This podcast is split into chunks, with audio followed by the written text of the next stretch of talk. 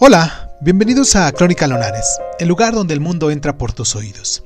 Yo soy Irving Sun y en nuestra sección del día de hoy de Cuénteme un libro vamos a hablar sobre el retrato de una dama. ¿De quién más? Sino de Henry James. Comenzamos.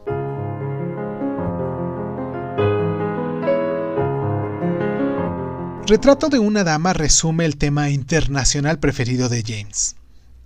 La relación entre la América ingenua y la Europa culta y el contraste entre los valores morales y estéticos de ambas. Elizabeth Archer es una hermosa y resuelta joven estadounidense que va a Europa en busca de enriquecimiento estético. Y pese a no gozar de fortuna, rechaza dos ventajosas propuestas de matrimonio por temor a ser restringida su libertad imaginativa e intelectual.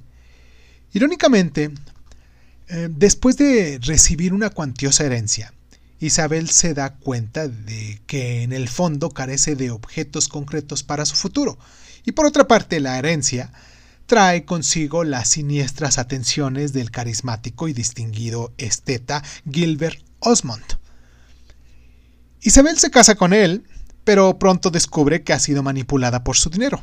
Entonces huye de la cautividad, de la forzada convención doméstica y se ve arrastrada en una trampa de complejas emociones sexuales y morales que luchan por desentrañar. Al final, mm, Isabel opta por asumir la responsabilidad de su libre elección a sabiendas de que eso significará renunciar a la libertad que tanto valora, y a pesar de su vanidad y autoengaño, se mantiene firme en su propósito de llevar una vida digna. Bajo el melodrama de la historia, James nos revela magistralmente una tragedia más sutil, la de la pérdida de la inocencia y la de los sueños truncados, diciendo más o menos así, tenemos en el mundo por delante y el mundo es muy grande. Le suplica Woodward al final de la novela. El mundo es muy pequeño, dice entonces Isabel.